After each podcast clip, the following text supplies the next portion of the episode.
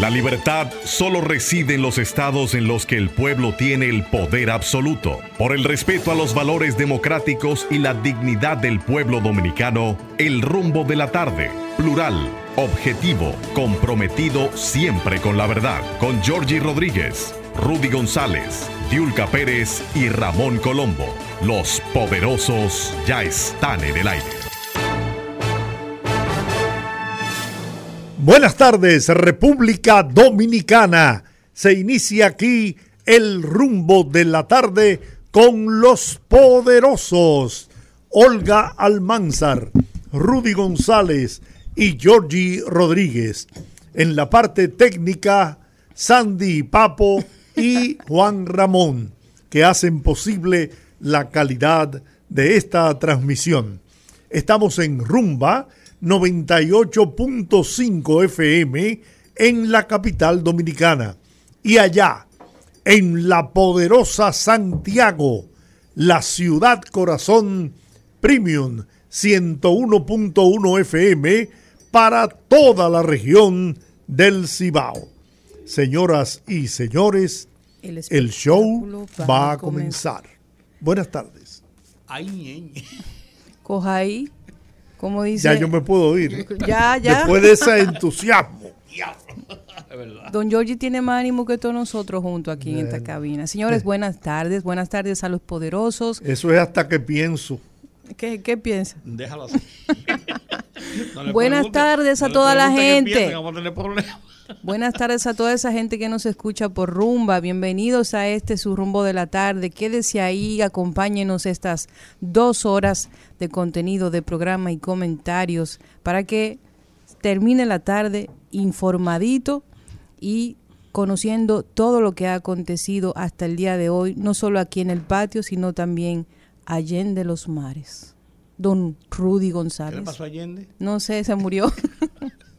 Hace buenas mucho. Tardes, buenas tardes, Olga, George, eh, Sandy, eh, Juan Ramón, amigos que están con nosotros a esta hora, cada día, por Rumba 98.5 FM. Aquí estamos.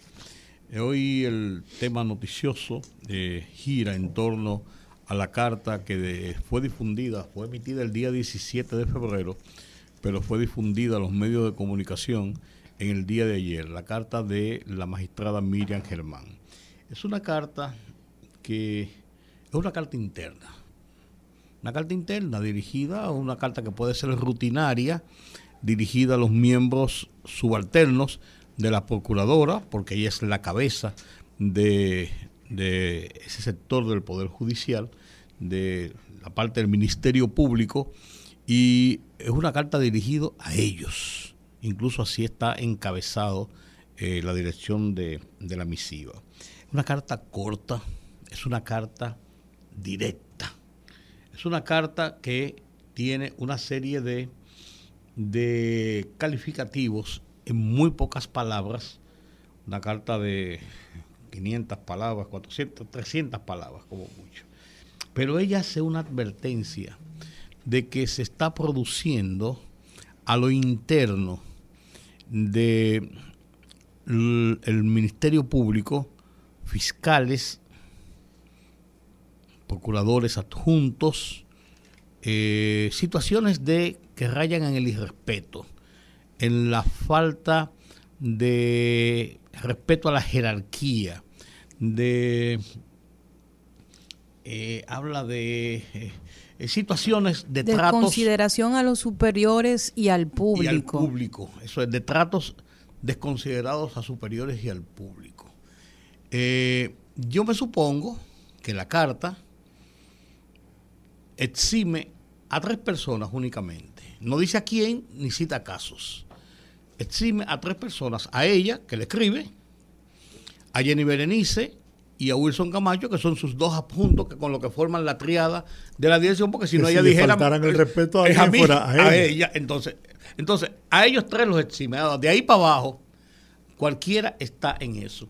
Y eso eh, indica que dentro de la propia Procuraduría, ya lo habíamos hablado con el tema de las filtraciones, de las filtraciones de documentos, que uno a veces ha llegado a pensar con justicia, que ha sido fruto de la misma jerarquía máxima de la Procuraduría que se han puesto a circular algunos interrogatorios, que expedientes, que informaciones eh, sensitivas de un caso en el que se está tratando, pero cuando uno comienza a concatenar todas las cosas que se han estado diciendo en los últimos tiempos, parece que hay eh, lo que le llaman en, los, en los grupos, hay topos en las organizaciones, topos, personas que por debajo hacen una labor de, de zapa.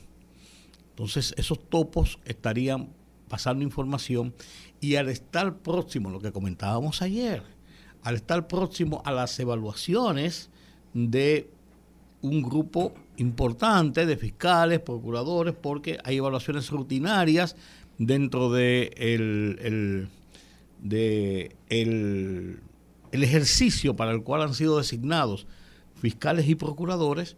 Entonces hay gente que quieren aprovechar coyunturas para meter zancadillas para maldecir, eh, para eh, eh, decir cosas malas de esas personas, para ponerlo en situaciones incómodas de cara a la sociedad. Pero parece que eso ha llegado o ha llevado incluso a encontronazos y choques internos. Y de ahí la carta de Miriam Germán está diciendo, porque eso se, anda, se anda circulando, se anda diciendo, las redes dan flechazos por aquí y por allí de acuerdo a los intereses de quienes manejan determinadas informaciones en medios de comunicación, en los corrillos de los abogados, en los corrillos profesionales. El tema se discute, se comenta en, temas en, en círculos políticos. Se habla de eso porque la Procuraduría General de la República indudablemente ha llevado como tiene que ser, la voz cantante en una campaña por tratar de reducir los niveles vergonzosos de corrupción e impunidad en que ha ido cayendo la estructura judicial y por tanto sector importante de la sociedad como uno de los poderes del Estado en lo que es el devenir de los últimos tiempos en República Dominicana. Entonces, esta carta, eh, Miriam Germán sabe lo que dice, sabe cómo lo dice, ¿Y quién más que ella?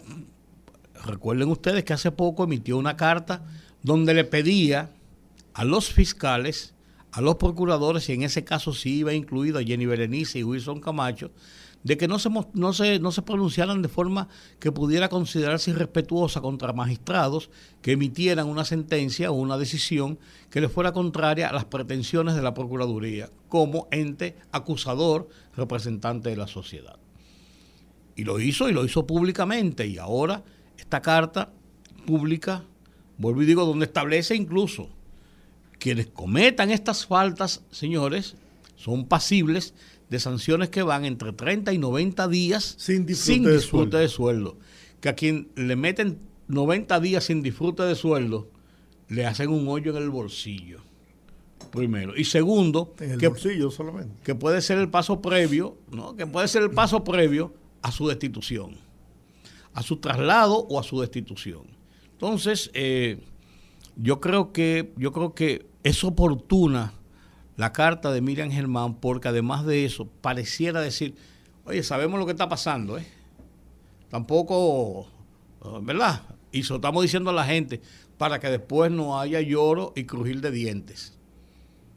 Eso es la, esa es la impresión ¿Tú piensas que el objetivo es porque a mí lo que me da, eh, me crea cierta incertidumbre es el hecho de que una carta interna se diera a conocer públicamente. No, yo creo que en esta ocasión la carta la dio a conocer la Procuraduría oficialmente. Para decirle a la gente, eh, si sabemos lo que está pasando, si sabemos lo que está pasando, no lo vamos a permitir y no vamos a, permitir que se nos anarquice esto por para que cuando se tomen las medidas drásticas que se puedan tomar, esté edificada la opinión pública. Sí, yo creo, yo creo que sí, que es una advertencia de, de, Miriam Germán. Porque, oye, Miriam Germán desde siempre, nosotros la conocemos, George, de toda la vida.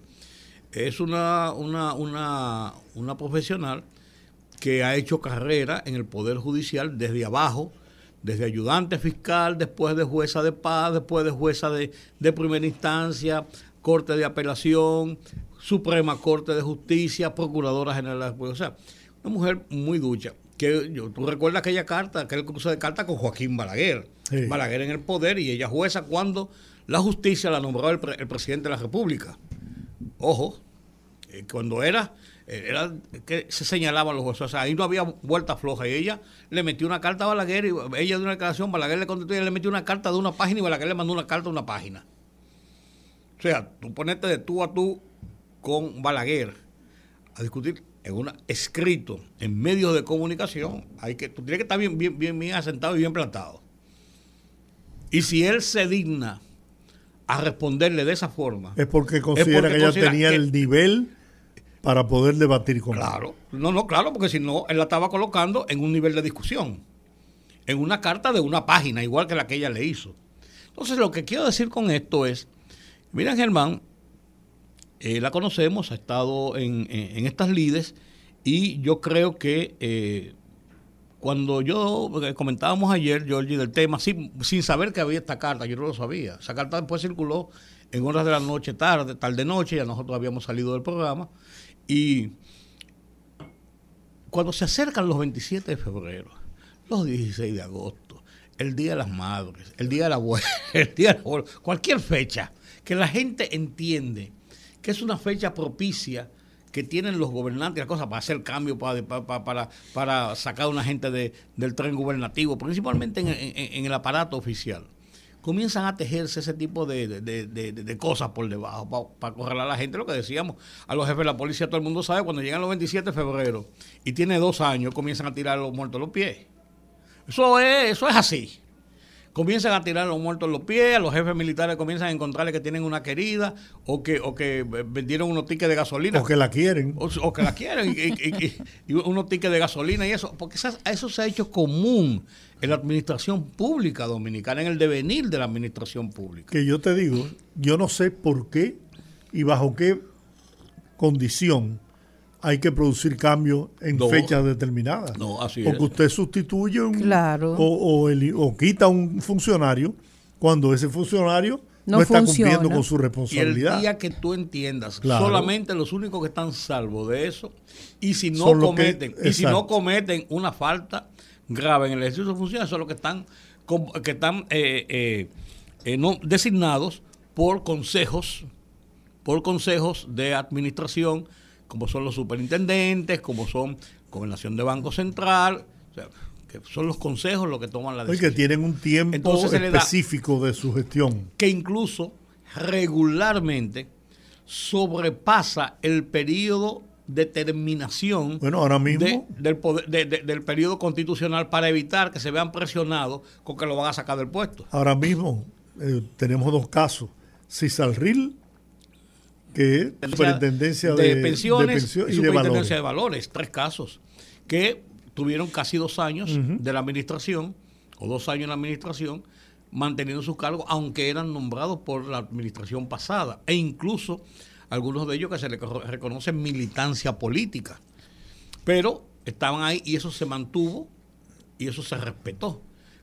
Salvo esos casos cuando llegan los 27 o sea, como es George, es más, tú te encuentras con cualquier policía en la calle, no, no oficiales, andan con una tarjetita hecha impresa, mira, ahí están mis datos, para que se lo pase al jefe, consígueme el ascenso. Ahora, amén a eso, yo pienso que hay mucha gente que está esperando cambios. Como tradicionalmente y como ustedes bien establecen, la gente para, para estas fechas siempre espera cambios.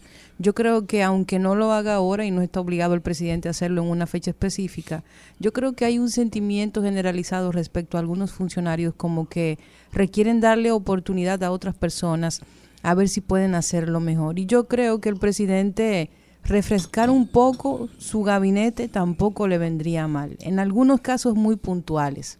El último año de un gobierno es quizás el año más complicado y te voy a decir por qué.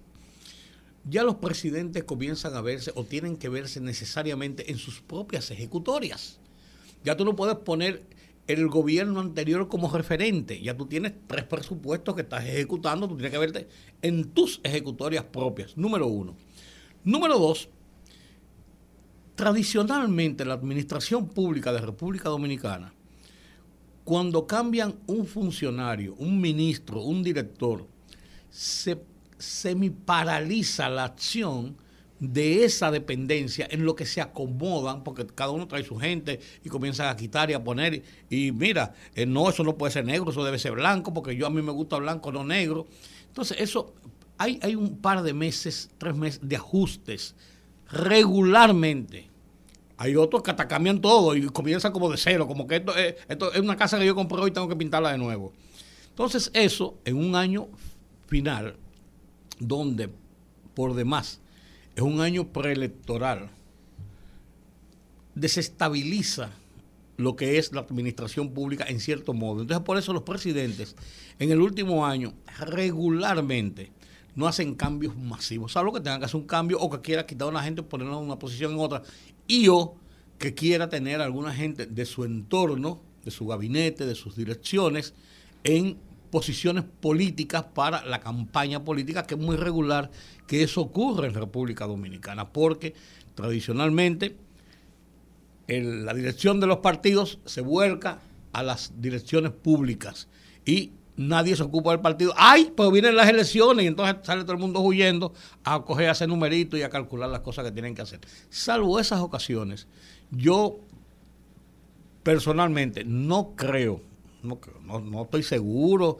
ni sé que es así, ni mucho menos. Yo no creo, por la experiencia que uno tiene, George, que van a ser ya en lo que debe, viene en este, en este año cambios trascendentes en la administración pública. Cuando digo cambio trascendente, que te cambia medio gabinete, que te quitan director y lo ponen para allí, o los rotan, o los quitan, o los cambian, o ponen otros.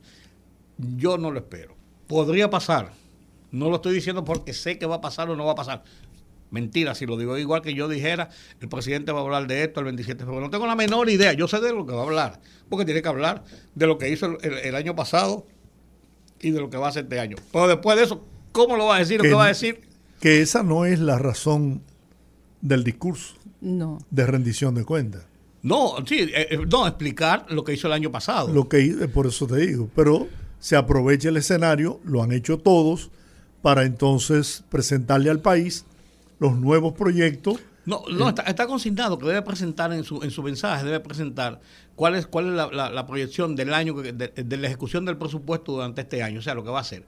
Pero lo que sí hacen siempre los presidentes, y en eso una vez pasó, y voy a comentar una indiscreción, sin citar eh, los santos, pero sí citando el pecado. Un presidente que le hicieron un discurso no era un discurso de rendición de cuentas, era un discurso importante en una organización y estructura empresarial donde se esperaba que hiciera unos anuncios. Y el presidente habló de todo, menos hizo ningún anuncio. Y a mí me habían mandado el discurso por si yo quería verlo, si tenía alguna idea, una cosa, simplemente, no, no, era una cosa que eh, se iban a regir de Y yo lo vi el discurso y le hice dos, dos o tres cosas y le dije al final, pero no dijo nada. Así mismo le digo, pues no dice nada. Lo que, está, lo que está hablando es una cosa que todo el mundo sabe y lo que quieren oír, los que están ahí en el auditorio. Y a mí me mandaron a decir, ¿cómo que tú dices que el presidente no dice nada? Yo no respondí. Yo conozco gente que yo no respondí, pero mira, la verdad, Georgie, entonces, ¿qué yo espero en el discurso del presidente? Escúchame, Olga, ¿qué yo espero en el discurso del presidente? Que normalmente él tiene que hacer uno o dos anuncios importantes al país, de una o dos iniciativas importantes al país, incluso que deben ser, ojalá, que deben ser reveladoras, que no se conozca, que se ah, bueno, ahí esto y esto. Ah, se anunció el contrato con la bomba se anunció tal cosa, se anunció que la frontera la van a cerrar y le van a hacer, el muro que está ahora lo van a multiplicar por siete, qué sé yo. Pero es normalmente lo que se hace. Se hacen y se, anuncian planes importantes, trascendentes, y se hacen anuncios importantes y trascendentes de medidas tomadas o que no se han anunciado, o de medidas que están ahí y se van a poner en ejecución, o de nuevas medidas que se van a implementar. Eso siempre, es, lo que eso es lo único así, a grosso modo. Entonces, para caer en lo que estábamos hablando, entonces la gente aprovecha entendiendo que va a haber cambio y las zancadillas están a dos manos. Por ejemplo, por ejemplo, para el 27 de febrero, que debe ser el 25 de febrero, que es el Día de las Fuerzas Armadas, se, la, la, eh, la ley orgánica de las Fuerzas Armadas indica que deben ser anunciados los eventuales ascensos que correspondan, porque hay ascensos que se hacen porque es la decisión del presidente como eh, jefe, supremo de las Fuerzas Armadas y la Policía Nacional, pero hay ascensos que son eh, que tienen que ser respetando el escalafón. El escalafón, tantos años en el servicio, tiene tales especialidades, lo que sea, y entonces le corresponde a, ascender. Y si tú asciendes, tú, tú despides, por ejemplo, cinco generales, tú puedes tener cinco plazas y, coroneles lo llevas a general y mayores lo llevas a coroneles y capitanes lo lleva a mayores. O sea, y tú puedes ir haciendo ese movimiento que de por sí es una, es una forma de reconocimiento a los miembros de esa institución o de esas instituciones. Pero incluso ¿Qué ha pasado? Muchas veces los ascensos militares, incluso pasó en este gobierno, en, el año pasado, se vinieron a anunciar como un mes y medio antes y la gente estaba desesperada. Yo, los amigos me, me llamaban, ¿tú sabes algo? ¿Qué sé yo?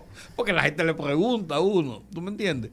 pero, pero todo eso son fruto de las especulaciones. Y yo creo, Olga, que lo que tú dices es cierto. Eh, muchas veces los 27 de febrero, y si siempre se espera, hay mucha gente que está esperando que van a haber cambios.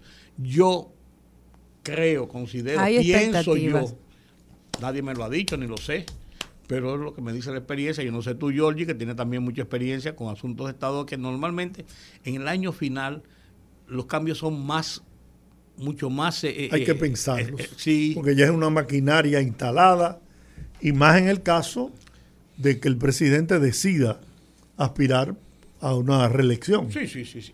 y aún así, porque el, gobierno siempre va a apoyar al candidato que sea del partido de gobierno. Pero si, es con una reelección, con más razón. Oh, claro. Poderosos, miren, yo quiero traerles un tema que mm, me parece... que ya vaya cogido tiempo, pero... me parece interesante. Miren, nosotros en meses atrás siempre habíamos analizado cuando se puso de moda el tema del proyecto de ley de, no pago de reinscripción en colegios. El debate en ese momento se, se realizó en torno a todo lo que era el sistema de educación y se tocaron muchos temas.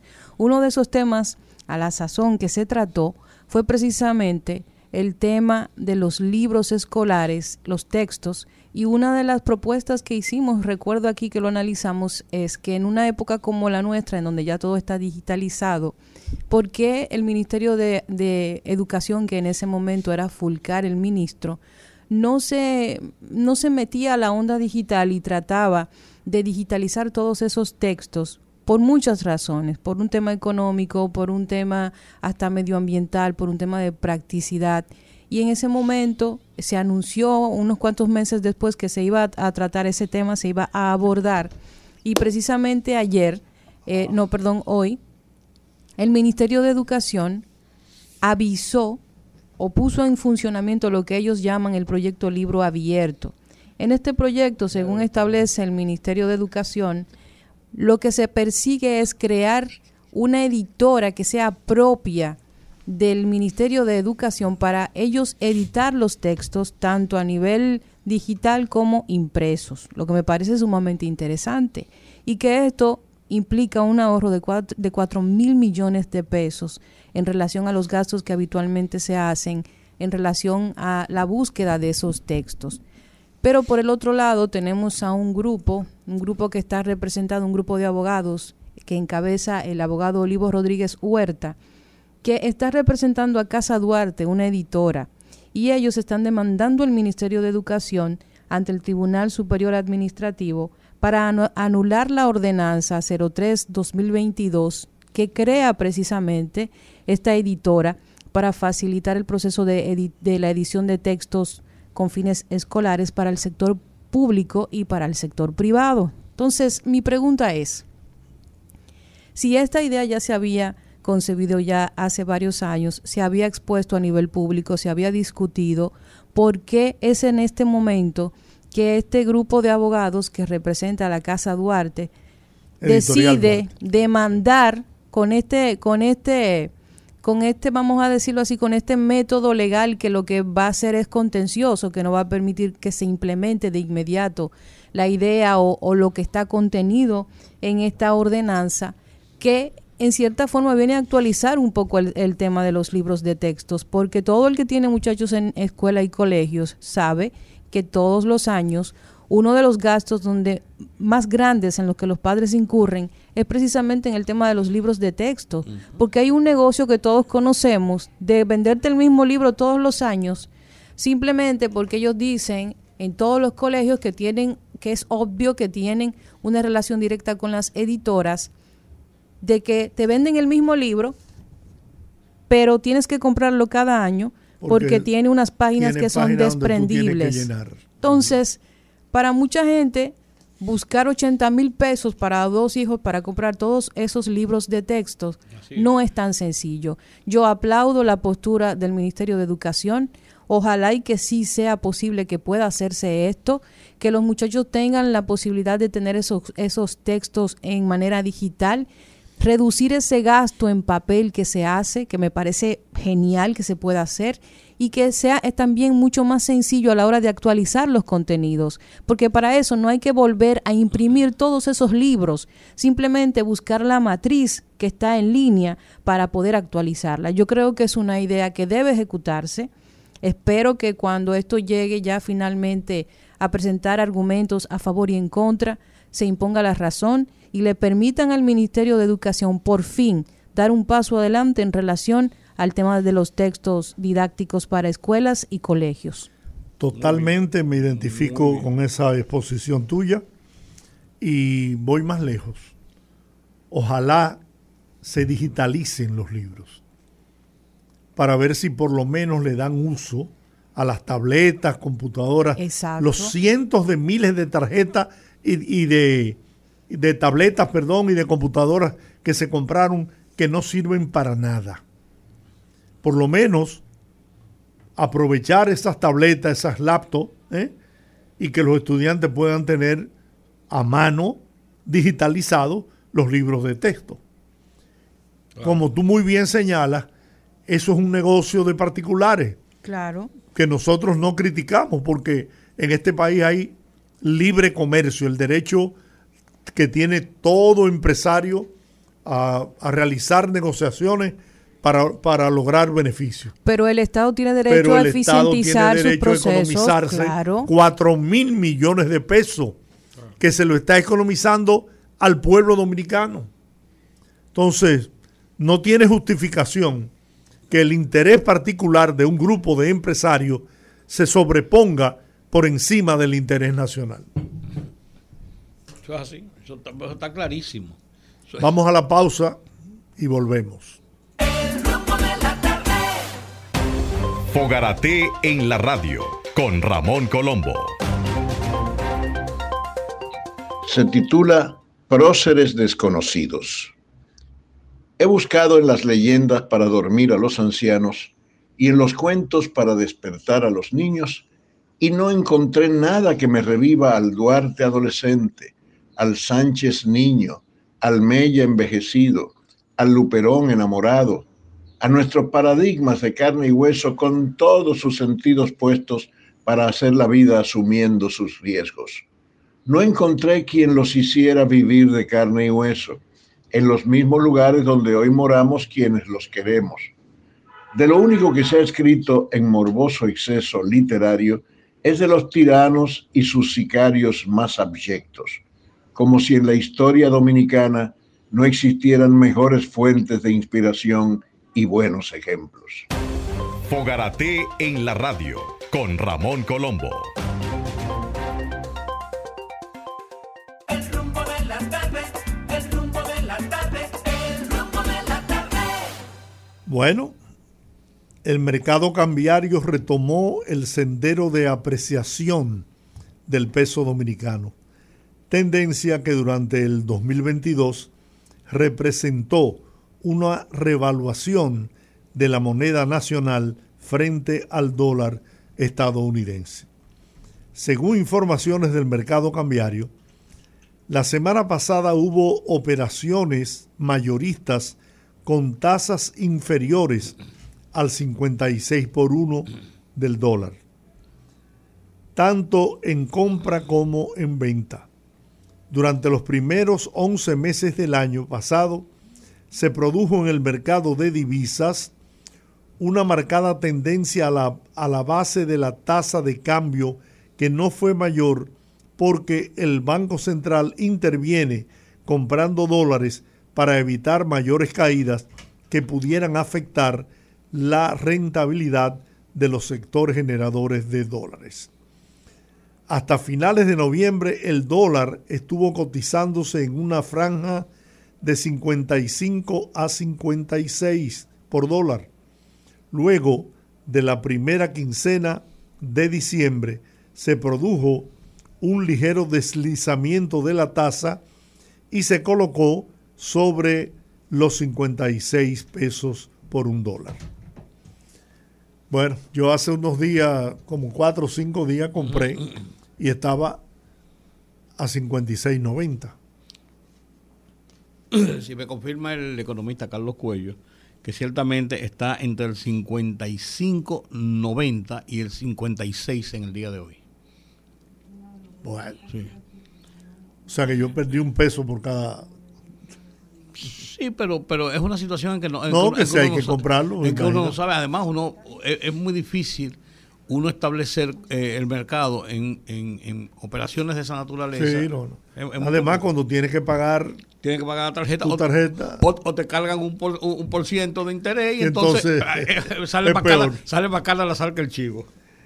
Así es. Bueno, tenemos con nosotros para conversar con el tema de la carta de la Procuradora General de la República al presidente de la Asociación de Fiscales Dominicanos. Me refiero al doctor Francisco Rodríguez. Buenas tardes. Hola. Buenas tardes, buenas tardes, mi querido paisano, como dicen, decimos ya. Bueno. Estoy, estoy, fuera del, estoy fuera del país, estoy, me, no. estoy ubicado, ubican a uno quiera como se meta. Así, es. No, pero, pero no, y le, agra le, agradecemos ese gesto suyo de concedernos esta conversación, ¿no? A pesar de encontrarse fuera del país. Pero conoce la carta, doña Miriam, ¿verdad? Perdón, le preguntaba si conoce la carta de Doña Miriam. Ok, que si conoce, de, lógicamente entiendo que sí, la carta de Doña Miriam. Sí, claro. Eh, hoy me enteré estando fuera del país de esa comunicación que más que una reiteración sobre un articulado de la que está en nuestra ley orgánica. Pero eh, uno se, eh, uno se pregunta... Relativa, aspecto propio de, de, que deben de guardar los fiscales en cuanto a aspecto disciplinario. No, no, no, claro, claro. Eh, eh, es lógico. Lo que uno se pregunta a veces es, eh, ¿ha pasado algo? ¿Qué estará pasando? ¿Quién se quejó? ¿Qué ha pasado? ¿O qué, qué, qué, qué discusión se produjo en un pasillo, en un baño, en un despacho? Uno se pregunta eso, ¿qué ha pasado? Mire, los pormenores no puedo quizás darle usted detalles si se trató de algo muy puntual o algo así. Ah, me, imagino como es una reiteración de un artículo de nuestra ley orgánica, fundamentalmente el artículo 91, en su numeral 2, eh, establece lo relativo a del orden disciplinario, ¿no? Donde invita a tratar básicamente con respeto y dignidad tanto a los superiores como a los usuarios del sistema y a los demás compañeros, o sea, el público en general. El fiscal siempre tiene que tener eso claro, que la atención al usuario, al ciudadano que acude a sus despachos, a sus despachos siempre tiene que ser algo tratado con mucha calidad, con mucha responsabilidad y respeto. Eso implica pues eh, la atención de, venida en función de la, del requerimiento que va a hacer ese ciudadano, pero en términos jerárquicos, saber que nosotros somos una institución de carácter lineal, o sea, de arriba hacia abajo. Entonces debemos, eh, debemos respeto a los superiores respeto no significa eh, sumisión, sino respeto, respeto en función de la de su jerarquía. Y obviamente lo que ella llama a la atención, quizá han, pasado muchas situaciones que se nos han dado, eh, muchas situaciones que se han dado de discusiones a veces de un, de un subalterno, digámoslo así, con relación a un, a un superior, eh, que vaya mandado quizá a un departamento X cuando yo no esté de acuerdo o alguna discusión al respecto, o quizá una mala forma también, porque esto, esto viene tanto para el superior jerárquico como para el inferior jerárquico. O sea, el superior jerárquico debe de, mantener el debido respeto también al, al que está bajo su mando y su dirección, saberlo escuchar, entender que un titular de una fiscalía o de una corte de apelación o una especializada eh, no es más que un director de una orquesta. Eh, y lo que tiene es que saber las tonadas que va a indicar a, cada uno de los músicos, saberle indicar de manera correcta y adecuada. Así como nos, manda la línea musical la Procuradora General, eh, para que la podamos aplicar en la misma dirección, todos, todos como una, una armonía, en ese mismo sentido tiene que darse en todos los niveles y me luce que se refiere a eso, que la magistrada ha querido llamar la atención para evitar este tipo de situaciones y que los compañeros ya están, eh, se advierte un poquito sobre eso, para que no caigan en situaciones de esa, de esa naturaleza, porque eh, será, posiblemente se esté advirtiendo la el hecho de tomar algún tipo de medida posteriormente, si hay, si hay algún tipo de, de desasurdo o situaciones anormales de confrontación de un titular o un subalterno y viceversa, ¿no? Doctor. Hay que, hay que verlo la voz Doctor, ¿cómo son las relaciones? Usted preside la Asociación de Fiscales Dominicanos, ¿no? ¿Cómo, va, ¿Cómo valora usted la relación entre las nuevas autoridades que ya tienen dos años y unos meses al frente de la, del Ministerio Público y la membresía del Ministerio Público, o sea, los fiscales. ¿Cómo son esas relaciones? La Asociación de Fiscales Dominicanos, lo que se ha tratado todo el tiempo es el trabajo armónico de defensa de los derechos de los fiscales. Los derechos que están contenidos en la ley orgánica, como también están contenidos diferentes disposiciones internas y los reglamentos. Eso significa que los fiscales tenemos una, una responsabilidad en cuanto a, la, su asociación de, de, que se, luchar por el respeto debido a los derechos de los fiscales.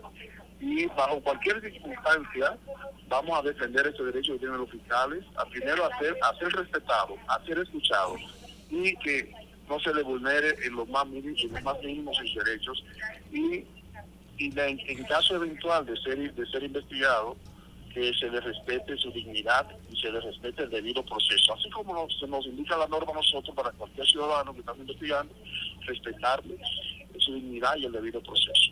En esa parte hemos mantenido y hemos estado claro, la procuradora tiene claro el, concepto de la asociación, tiene claro nuestra postura. Ahora, nosotros como asociación siempre lo hemos planteado, no estamos para caerle bien a todo el mundo, porque no, no siempre a, a los que dirigen les gusta que, que, los, que los asociados le digan sus cosas o le establezcan las cosas con claridad y eso es una situación a veces quizá no puede traer algún tipo de, de, discusión, algún tipo de conflicto, como en efecto ocurrió cuando cuando intimamos al presidente de la República y a todas las autoridades que tienen que ver con el presupuesto de la República para que cumplan con la ley 19404, porque entendemos que sin los recursos la procuradora no va a poder hacer absolutamente nada de lo que tiene en sus carpetas de trabajo.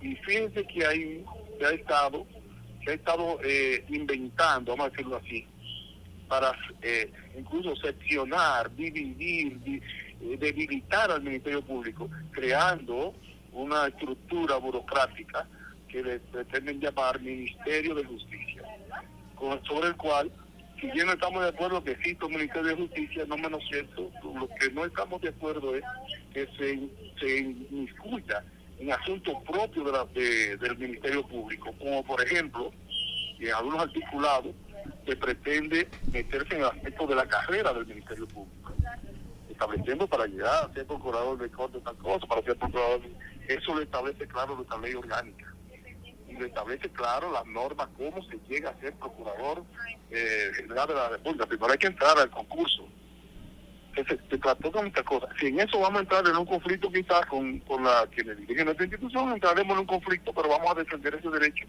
que tiene la sociedad también de tener fiscales que hayan pasado por la escuela, seleccionados en concursos claros y abiertos. Por eso, por eso pedimos reglas claras. Siempre hemos pedido reglas claras para los concursos que se vayan a visitar. Y si eso tiene algún tipo, nos lleva a algún tipo de conflicto, pues tendremos el conflicto. Los conflictos son de los seres humanos, pero nosotros no procuramos tener conflictos de naturaleza. Y por eso también la humanidad ha entendido los derechos que tienen los fiscales, los deberes también que nos corresponden a nosotros, lo tenemos muy claro y lo requintamos siempre para que los compañeros no se zafen de ahí ni cometan estupideces.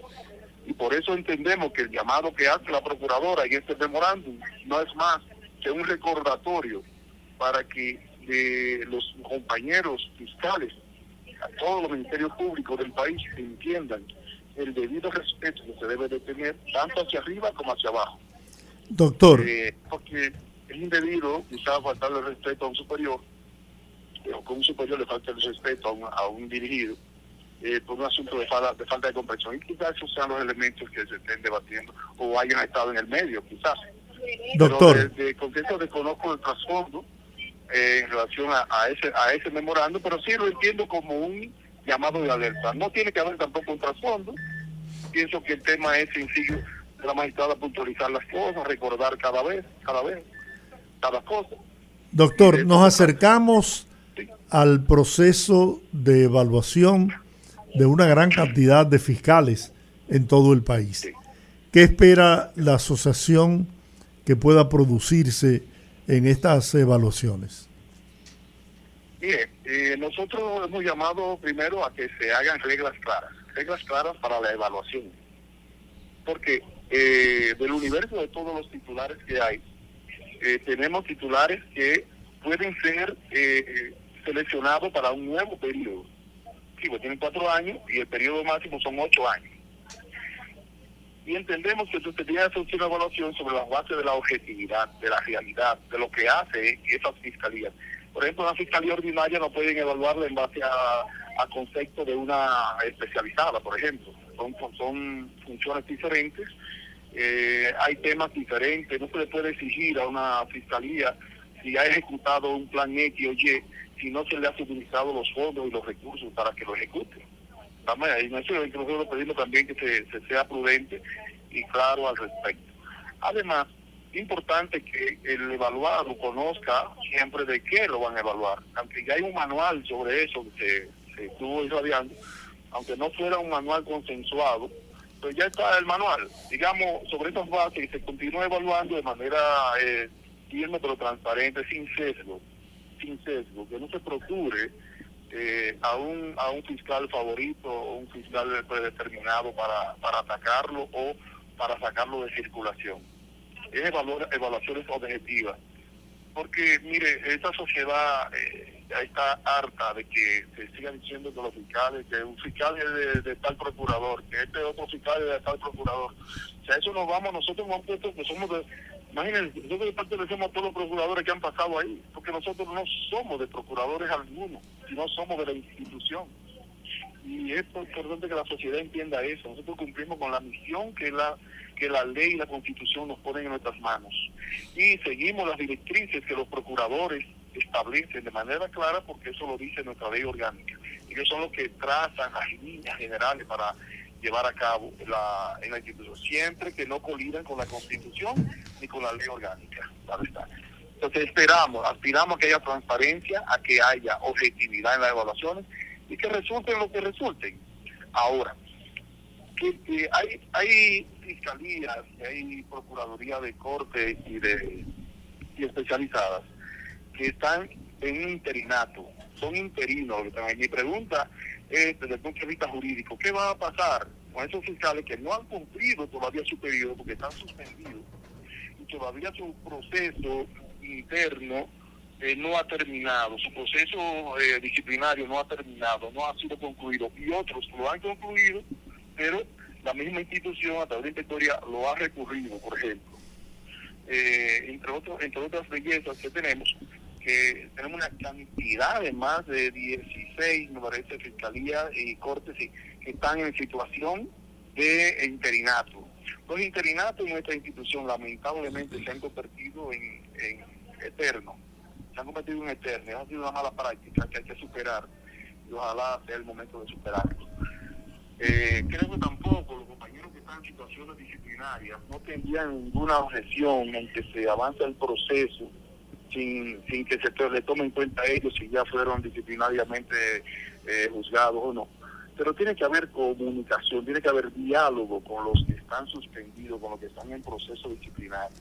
Si no hay ese diálogo de, eh, horizontal, de arriba abajo que lo llamen, de la alta, de la alta instancia, mira, nosotros estamos en esta situación, ¿a ustedes qué les parece y esta, y esta posición por esto, estos aspectos? Que se lo planteen de manera clara. No creo que ningún compañero se vaya a resistir a que se, a que se proceda a seleccionar el nuevo titular de esas que están en situaciones. Pero adolece un problema también institucional y es la falta de diálogo, la falta de comunicación directa. Y eso a nosotros nos preocupa mucho. Eh, nos preocupa mucho. No, que, no quisiéramos que se crearan situaciones externas, de que vayan proceso al Tribunal Superior, Superior Administrativo con una falta de comunicación pero también si tienen que ir, irán, porque son procedimientos de la misma ley lo establece. Pero tienen que seleccionarse también eh, al momento de que van a repetir con objetividad los compañeros que tienen calidad, que han dado la talla, que tienen los números ahí. No mirarlo con el sexo de que, son de fulano de tal o de fulana de tal. Porque si a eso vamos, todos los que estamos al momento somos todos de doña Miriam Germán por ejemplo, porque ella es la procuradora del momento, es la actual. Ahorita el que viene detrás de ella va a decir, bueno, pero ustedes son de Doña Miriam y obedecían a Doña Miriam. Mi pregunta es, ¿a quién vamos a obedecer? Lógico. ¿A quién va un fiscal a obedecer que no sea al procurador que está de turno? Claro. Ahora. Esa es la jerarquía. otra cosa. Y otra cosa es hacer estupideces que le ordenen. Estupideces ordenadas, eso es otra cosa. Cosas que colidan con la ley, eso es otra cosa y el que ha cometido ese tipo de, actuaciones no multante, entonces sí que en su proceso de evaluación saldrá y se verá. Y nadie puede, puede eh, molestarse por eso. Si usted hizo una cosa mala, tiene que afrontar las cosas malas. Y eso la asociación lo tiene muy claro y la llama a los compañeros que no estamos para apañar actitudes negativas de ningún fiscal en ninguna parte del territorio nacional. Bueno, que se hagan las cosas con objetividad. Eh, Francisco Rodríguez, presidente de la Asociación Dominicana de Fiscales, muchísimas gracias por su tiempo aquí en el rumbo de la tarde. Muchísimas gracias a ustedes y nada, esperamos que todo vaya avanzando, que avancen los procesos, tenemos las elecciones, selección de los nuevos titulares, ojalá y avancemos ya en el tiempo, estamos sobre el tiempo, ¿Tú? entre otras cosas que tiene la institución eh, pendiente, no, que no nos distraigamos con la bobería del Ministerio de Justicia, una distracción con eso, para sacarnos, de, eh, sacarnos del curso. Sigamos haciendo nuestro trabajo a todos los fiscales, el Ministerio Público entero que haga su trabajo, que tiene, le corresponde y no nos permitamos distraernos. ¿Tú estás dentro de lo que van a ser evaluados? Y, el Constitucional se ha prestado bastante respecto a lo que es la carrera del Ministerio Público y el respeto a esta carrera del Ministerio Público. Tampoco se puede permitir que se trató el tema del orden jurídico de la, del sistema de justicia porque se quiere afectar también al sistema de justicia con esa ley y eso hay que ponerlo muy en claro, que no nos sorprenda, que la población tiene que estar atenta. ¿Tú estás dentro de lo que van a ser evaluados? ¿Sí? ¿Tú estás dentro de lo que van a ser evaluados? Si estamos dentro. Si tú eres parte de lo que van a ser evaluados, ¿tú vas a ser evaluado ahora? ¿Tú eres fiscal titular? Bueno, eh, la fase de evaluación está en curso está en curso. Eh, la selección debieron haberse eh, realizado realmente el año pasado. El año pasado debieron haberse seleccionado los titulares, pero usted sabe como a veces se hace tarde para amanecer, eh, se, nos, se hace de noche las cosas y al final no se pudo hacer en el tiempo. Ahora se está haciendo de una manera, como dice la procuradora, es la primera vez que se inicia un proceso amplio de evaluación pero sí lo que queremos es llamar la atención en que se haga con la objetividad de vida. Por favor, es lo que estamos llamando solamente la atención como asociación. Y no dudamos, insisto, no dudamos en la buena intención de la Procuradora General de la República, pero en todas las partes se pueden habas y no quisiéramos tener situaciones porque va a ser escándalo al Ministerio Público innecesario cuando se tomen actuaciones que no se corresponda con la realidad. Entonces, el 7 de marzo lo que va a pasar es que se van a dar a conocer los resultados de las evaluaciones. Eh, debe de convocarse, debe convocarse ya según el cronograma para el mes de marzo eh, la, eh, la, convocatoria para la selección de los titulares. Ah, ok. Concurso para titulares. Debe, debe de, ahora debe anunciarse, previo a eso, debe anunciarse primero las bases del concurso. Primero, bases del concurso. Segundo, cuáles plazas van a concursar. Y obviamente eso va a implicar que nos publiquen y nos digan cuáles fueron los fiscales que al ser evaluados podrán repetir. Entonces el Consejo decidió que van a repetir, van a continuar. Ya eso entonces va, a eso va a determinar entonces cuántas fiscalías, cuántas procuradurías o especializadas van a concurso. Para entender entonces Una vez hecho ya todo eso, con el listado de las que van a concursar, estará dentro de la convocatoria, la base del concurso, pues se llama entonces al concurso. Muy bien. Se procede a la, se procede. Doctor Francisco Rodríguez, muchas gracias por eh, concedernos esta conversación, ¿no? Y le deseamos feliz estadía donde, donde quiera que se encuentre.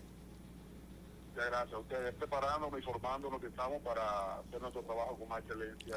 ¿Tú eres de los que está en Colombia en el, en el curso? Bueno, estamos en un lugar del mundo, lejos de la cordillera, como dicen. Ah, no, no, no, porque hay, no, porque hay, hay un grupo de, de, de, de, fiscales y de abogados muy, muy, muy representativos de República Dominicana ah, que están en un, grupo que está formándose La, en, Colombia sobre aspectos que tienen que ver con investigación y esas cosas muy importantes. Muy bien, feliz resto de la tarde. Perfecto, gracias. Vamos a la pausa, son las 5.57.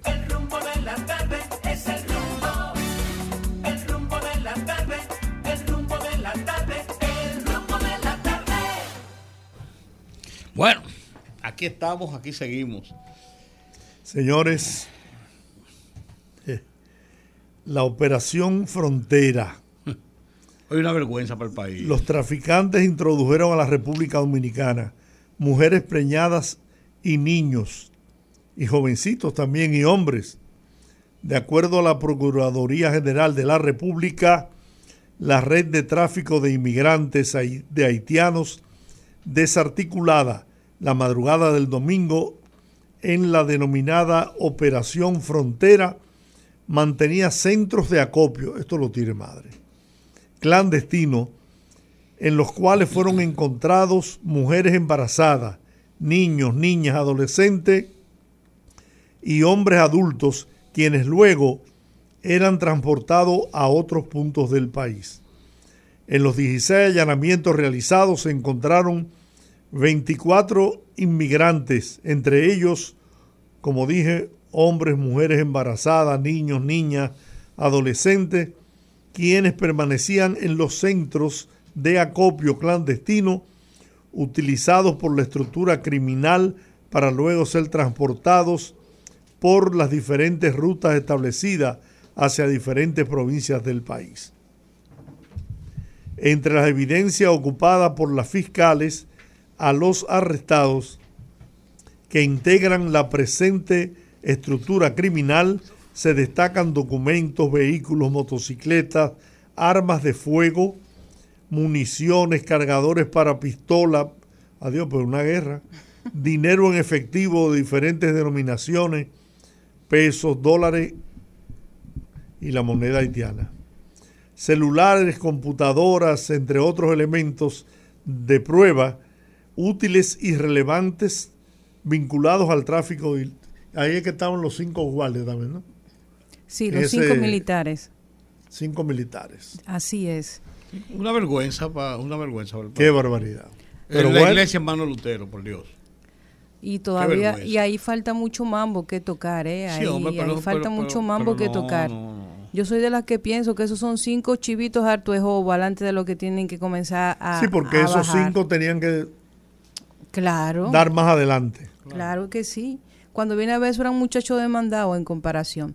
Miren, poderosos y audiencia, estamos en tiempo de nuestra segunda entrevista. Miren, a raíz de lo que ha acontecido con este caso de Esmeralda, que todos conocemos, yo creo que se ha analizado el tema desde muchos puntos de vista, Sin embargo, hay un aspecto que yo creo que debemos tomar en consideración a la hora de analizar este tema, y ese aspecto es la normalización de algunas conductas dentro de los planteles educativos, de cómo incluso los padres se hacen a veces parte de esta dinámica sin entender por su nivel quizás de educación o porque están dentro de una sociedad que ya lo ha normalizado y ellos mismos lo perciben como normal de conductas inapropiadas que se dan entre esta dinámica de profesor, estudiante, autoridades, estudiantes y a nivel general del acoso sexual que parece pasar desapercibido y de esa línea que se cruza con mucha frecuencia en la relación que existe entre un profesor y su estudiante. Y eso se da a todos los niveles, no solo en las escuelas, sino también en las universidades. De hecho, creo que es mucho más común. Y para hablar de este caso, para hablar y educar un poquito a nuestra audiencia en relación a estos casos, tenemos con nosotros en cabina al director del Instituto de Terapia y Psicología Familiar, INTEPSIF, y expresidente del Colegio Dominicano de Psicólogos, Milton Corniel, el psicólogo Milton Corniel. Bienvenido al rumbo de la tarde. Muchas gracias por esa cálida recepción eh, muchas gracias a todos por permitirme la oportunidad de dirigirme a través de ustedes a esa audiencia que está cautiva cada tarde. ¿Cuál sería su lectura primaria en relación a este caso eh, de una relación que es algo muy común entre un estudiante y su maestro? ¿Cómo nosotros como padres e inclusive adolescentes, si tenemos que conversarlo con un hijo adolescente o una hija adolescente, ¿Cómo deberíamos nosotros hacerle entender al muchacho cuáles conductas son permitidas y cuáles no en esa dinámica de maestro y estudiante? Sí, mira, lo primero que queremos quizás abordar eh, en este aspecto, a propósito de tu primer comentario, es que nos hemos enfocado, ¿verdad?, en, la situación que ocurrió con, con Esmeralda, y las circunstancias en las que ocurrieron esas cosas. Y eso nos ha envuelto a todos en comentarios, en opiniones que han dejado de lado algo que es fundamental. Nosotros, por encima de todo, tenemos que resaltar que el ambiente educativo, el entorno escolar, debe ser elevado, como decimos comúnmente, a la máxima potencia, porque hechos que ocurren no deben manchar el sistema educativo. A propósito de que una persona incurra en un acto que sea lesivo a un estudiante. Entonces, eso se ve muy frecuente y es bueno que lo tengamos en cuenta porque al margen de estos hechos hay docentes, una gran cantidad de docentes y estudiantes que enriquecen, que ennoblecen, que mantienen un entorno escolar saludable y, de buena, de buena eh, acogida eh, para todos los que participan ahí. Ahora, ¿cuál es la lectura que nosotros le damos a, a este caso? Ustedes saben que hay una investigación en proceso. Eh, nosotros como profesionales muchas veces nos reservamos ciertas opiniones eh, justamente para evitar ¿verdad? el emitir eh, comentarios, opiniones que no entren en relación con, el caso per se, simple y llanamente para argumentar u opinar. Ahora, en el comportamiento de este docente, nosotros estamos viendo síntomas o signos, ¿verdad? Síntomas y signos que están vinculados a, una, a un comportamiento psicopático. Porque eh, la, personalidad, el, eh, a nivel del pensamiento, a nivel del comportamiento de estas personas, lo que ocurre es que hay una conducta fría de actuar, eh, las consecuencias muchas veces son miradas de una manera así también fría, no, no, no valora. Y por demás está el hecho de que es una persona calculadora. O sea, todos los pasos de una persona psicopática están vinculados a, no sentir remordimiento por nada. y al mismo tiempo a planificar de manera eh, bien eh, orquestada los pasos que va a dar en relación a una acción que, que, pudiera cometer.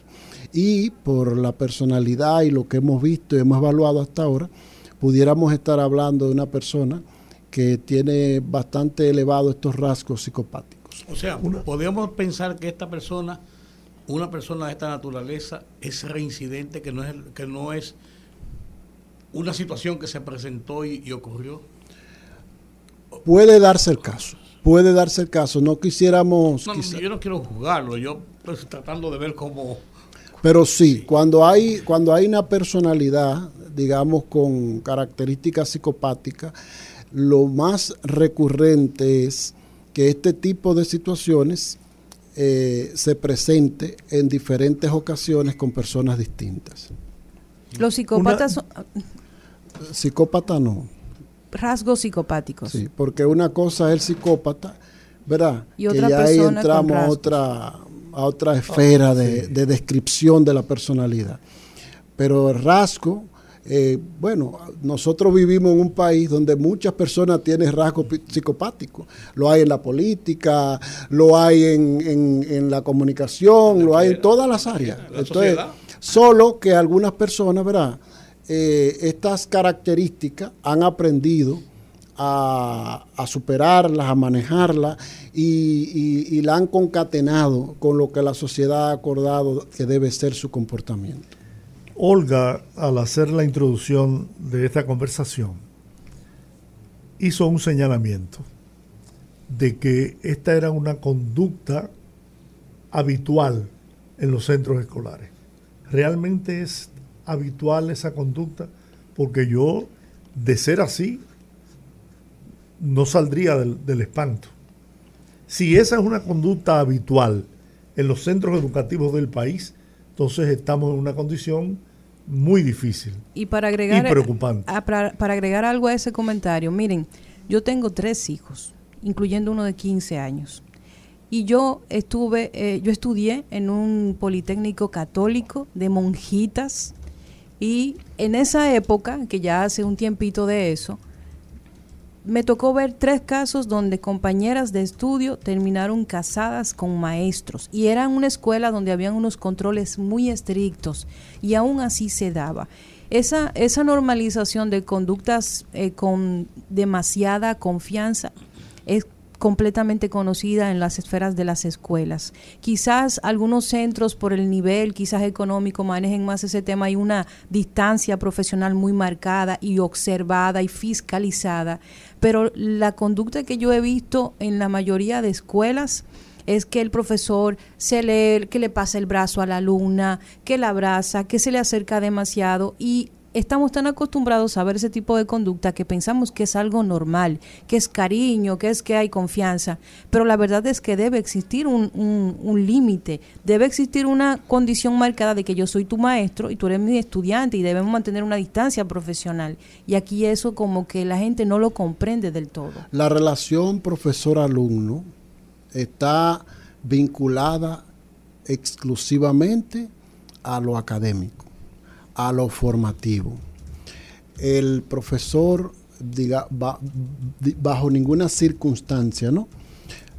debe incurrir en, en acciones, expresiones, en miradas, en gestos que aludan a algún tipo de acoso o de conquista de alguna estudiante. Y también en el caso de la profesora hacia sus estudiantes porque aunque no se menciona mucho quizá eso, es muy posible que también situaciones como esas se estén presentando en algunos entornos escolares. Yo quiero insistir en el hecho de que nos enfoquemos en la persona, porque el, entorno escolar eh, no es el mismo, ¿verdad?, que nosotros teníamos antes ha habido, ha habido una gran, eh, eh, digamos, cantidad de jóvenes, de estudiantes que han ingresado a, la, a las escuelas. De hecho, eh, las escuelas que hay actualmente en el país no cubren la demanda formativa de, de, ese contexto, específicamente a nivel básico.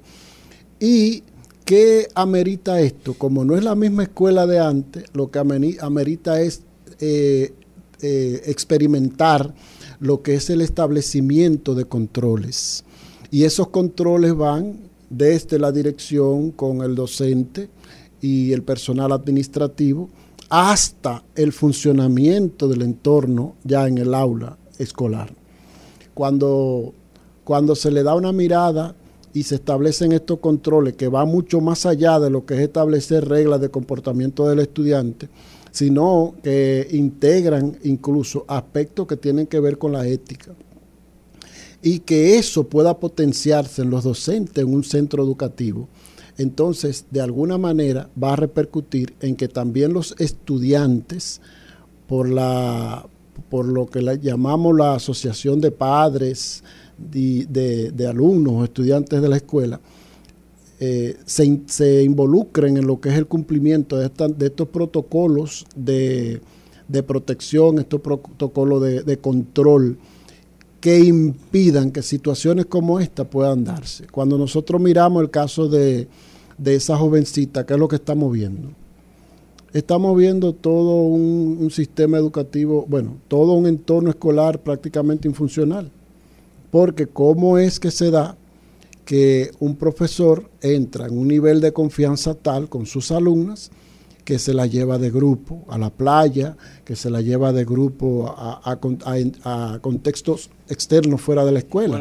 Y por encima de eso también encontrar que hay padres que permiten que eso ocurra. Ahí iba también, ahí tienen que haber controles, controles de los padres eh, también. Entonces, el establecimiento de esos controles involucra a todos los actores. ¿Quiénes son los actores aquí? Los actores son los directivos y administrativos de la escuela, los docentes, los alumnos y los padres o tutores, porque hay muchos de estos estudiantes que no, no viven con sus padres, sino que tienen tutores. Quizás pienso yo que eh, visto el, la desgracia ocurrida, sin la necesidad de establecer culpabilidades más allá de las que son evidentes, quizás esto puede ser una experiencia para poder comenzar a tomar medidas y controles de lo que no debe repetirse. No queremos decir con esto que vamos a llegar a la perfección de que esto no ocurra. Esto ocurre en muchas partes, pero no podemos decir que porque esto ocurra, tiene que seguir ocurriendo. ¿Usted cree que, ese, que, es un momento adecuado para tomar este ejemplo donde al parecer eh, se violentaron todos los, los, procedimientos para tratar de evitar situaciones como esta o como cualquier otra? Porque a lo mejor no hay una, una, una niña muerta, pero a lo mejor hay un daño y unas situaciones que van provocando que no muera físicamente, pero quizás en, qué puede, a qué puede llegar esto. ¿Qué, sé yo? Digo, Nuestro país ha sido altamente lesionado con este caso. porque ha resquebrajado toda la estructura a nivel gubernamental, a nivel político, a nivel empresarial. Todo el mundo ha mirado lo que ha ocurrido. Entonces, el resultado de eso es que de alguna manera eh, la, la sociedad en su conjunto tiene que volcarse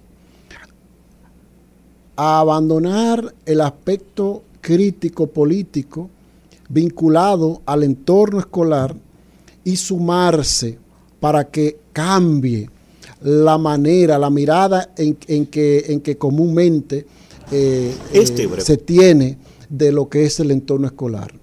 Y obviamente este caso, de manera muy particular, ha generado ese nivel de consternación tal que de alguna manera va a traer consecuencias favorables para el sistema educativo. Ojalá así sea. ¿Y qué pasa con el, con el aspecto de, por ejemplo, si tenemos adolescentes en casa y nosotros queremos enseñarle a nuestros hijos porque nunca hemos tocado ese tema con ellos? De hasta cuándo o hasta qué es normal en un ambiente escolar con un profesor, ya sea hembra o varón, porque puede darse en ambos casos. ¿Cómo yo empiezo a enseñarle a mi, a mi hijo, a mi hija? Mira, dentro de la escuela, tu profesor, tu profesora, lo normal es esto. Ya después de ahí pasa de la normalidad. ¿Cómo yo educo a mi hijo para que aprenda a identificar esos focos rojos? Sí, más que establecer, digamos, un, libro de regla, ¿verdad? O de parámetro para los muchachos. eh, aquí entra otro espacio particular, que es el espacio familiar.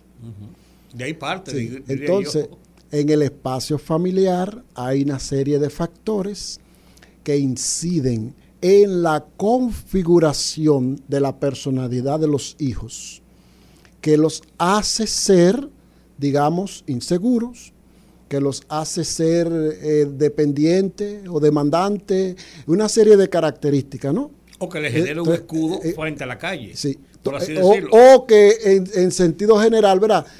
Sea, eh, sea adornado con tantos factores protectores que evitan que estas cosas pasen. Pero todo eso sale del hogar, sí, sí, ¿Usted sale de la casa. ¿Usted sería partidario de la educación sexual en las escuelas? Claro que sí. Nosotros avalamos, eh, argumentamos y opinamos y decimos y afianzamos el hecho de que en el sistema educativo puede implementarse lo que es educación sexual. Eh, el tema con esto es... ¿No siempre ha habido educación sexual? bueno, sí, porque, por ejemplo... Hay que ver los niveles y hacia dónde se quiere llegar. Yo me formé... Cuando estudiamos, yo había habido educación sexual. yo me formé en, en, escuelas parroquiales. Y en las escuelas parroquiales siempre hubo educación sexual. De hecho, eh, a veces hay que mirar otros entornos escolares. Por ejemplo, eh, hay grupos que hablan y se pronuncian con relación a esto, pero dejan de lado situaciones que quizás pueden derribar muchos argumentos en este sentido. Usted va a una escuela eh, o a un colegio de una institución católica o cristiana y usted se va a dar cuenta que situaciones que se resaltan en los medios de comunicación generalmente no ocurren en estos entornos, ni se toman en cuenta para los estudios e investigaciones que se hacen para afianzar o potenciar ciertas narrativas. Entonces nosotros estamos de acuerdo con que los muchachos sean educados, reciban educación sexual, pero eso tenemos que verlo con pinza y la sociedad tiene que ponerse de acuerdo porque no es la educación sexual de un enlatado, que se está promoviendo a nivel regional y a nivel global. Porque eso, eso eh, involucra una serie de elementos y detalles que, ameritan. tiene, eso ah, tiene otros objetivos. Exactamente. O sea, estamos hablando de la agenda de género. No, porque el tema de género, eh, el tema de género es, es otro aspecto vinculado a, a estas agendas. Estamos hablando per se del tema de educación sexual y reproductiva, porque esto no es malo. Es bueno enseñarle a los alumnos en las escuelas eh, cómo se desarrolla su cuerpo, en cuáles edades empiezan a, manifestarse ¿no? en su cuerpo ciertas condiciones o ciertas partes físicas a desarrollarse. Hay que enseñarle para qué eh, eh, cuál es la función del sexo en ellos. Entonces... Otra cosa eh, es decirle, hay una pastillita que tú te la puedes beber y sale embarazada, no tiene problema. Yo me voy al otro, extremo. Son dos cosas diferentes. son cosas que están totalmente divorciadas de lo que es la educación sexual. Entonces nosotros entendemos que sí, que debe haber educación sexual, solo que tiene que dársele una mirada desde la objetividad y lo que esta sociedad demanda, no como un enlatado que venga eh, de agencias u organismos transnacionales. A mí me llamó la atención con este caso en particular, del caso de Esmeraldas, Esmeralda, perdón, que yo soy muy visual, yo me imagino las cosas cuando me las cuentan, yo hago toda una narrativa en mi cabeza. Y se me, me, costaba mucho entender durante ese proceso en donde ella estuvo en su habitación con ese problema, en ningún momento se acercó a uno de sus padres a pedir ayuda. Por eso le hablaba ahorita. Que ella, ella le escribió un mensaje a una, amiga. a una prima. A una prima. Entonces, por eso te hablaba ahorita que ese otro entorno que hay que analizar y te señalaba las características, ¿verdad? De, cómo se configura la personalidad. ¿Qué ocurre? Eh, cuando un padre no genera confianza en sus hijos y la confianza la genera a alguien externo al hogar, hay peligro. Pero ahí voy, ahí va mi pregunta. Ahora se está dando un fenómeno bastante interesante. La ruptura generacional que hay entre, por ejemplo, su generación y la generación de mis hijos está dada no solo por el tema de la edad, sino de costumbres, hábitos, formas de pensar y creo que nunca antes como ahora es tan abismal esa diferenciación entre generaciones que a veces influye tanto que se nos hace difícil a los padres traducirnos a nosotros para poder hablarles a ellos y que nos entiendan y generar un vínculo. Y además de eso está el hecho de que vivimos en una sociedad tan desigual que muchas veces somos padres ausentes, estando ahí. Yo, yo le, he puesto el nombre de los, los huérfanos digitales, son estos niños que tenemos nuestros hijos, pero por ejemplo pasamos el día entero trabajando, no tenemos tiempo para estar con ellos porque debemos priorizar entre pasar tiempo con ellos o darle una vida digna. y para eso necesitamos tres o cuatro trabajos. Entonces, ¿cómo nosotros generamos esa confianza? Con esa realidad, esa ruptura tan grande, esa distancia generacional que no solo es de, edad, sino que también es de una configuración completamente diferente entre la generación que cría y la generación que está siendo criada. Sí, el tema no está, digamos, en, en la ruptura generacional. Nosotros tenemos un conflicto generacional. Porque al margen quizás de lo que están viviendo nuestros muchachos, ¿verdad? Con la tecnología, las redes sociales, eh, las aplicaciones, todo esto, nosotros no estamos exentos de aprenderla y quizás vincularnos a ella. Lo que pasa es que va muy rápido. Y cuando nosotros queremos abordar algo con ellos, ya ellos tienen otra cosa. Eso es lo primero. Eh, en segundo lugar, la manera de tú generar confianza con tus hijos está justamente en que desde la edad temprana, desde temprana edad, ellos aprendan a hablar contigo de manera abierta y franca sobre sus sentimientos, sobre sus emociones. Muchos padres rompen esa confianza con sus hijos cuando lo abordan de manera crítica. Por ejemplo, tú señalas algo importante. Tú dices, bueno, tenemos dos, tres trabajos, tenemos que sostener el hogar, la familia. Entonces, cuando papá llega estresado, cansado, agotado a la casa, a veces quiere descansar o quiere responder algo pendiente. Y llega a la casa y se sale por otro equipo, se sale por la computadora, se sale por el celular. Y muchas veces el niño o la niña, ¿verdad? O el adolescente tienes necesidades, tienes demanda. Entonces la voracidad que nosotros estamos teniendo con el tema laboral, eh, las jornadas extensas, los tapones, que salimos a las 6 de la mañana y llegamos a las 8 y cuando salimos para la casa llegamos a las 9 cuando están durmiendo. Todo esto está desvinculando a los padres de los hijos. Entonces, ¿qué tenemos que hacer? Los espacios libres tenemos que potenciarlo y dedicarlo, invertirlo en, en, mantener ese vínculo y que ellos sepan que estas circunstancias que están viviendo tienen una razón. Y más que, que, disfrutar y esos espacios, crear esos espacios. Claro, usted me está diciendo que se está produciendo una quiebra del núcleo familiar. Más que una quiebra, lo que está produciendo esto son muchas disfunciones a lo interno de la familia. Eh, y estas disfunciones sí llevan a la quiebra, llevan a muchas veces incluso hasta, hasta el divorcio de los padres. Los hijos, hay hijos que te lo dicen así, nosotros lo hemos visto muchas veces. Le que yo me quiero ir a vivir con mi abuela, porque abuela está en la casa todo el día. Con abuela ellos pueden socializar abiertamente. O te dicen, me voy con mi tía ¿Por qué? Porque no están teniendo la presencia de papá.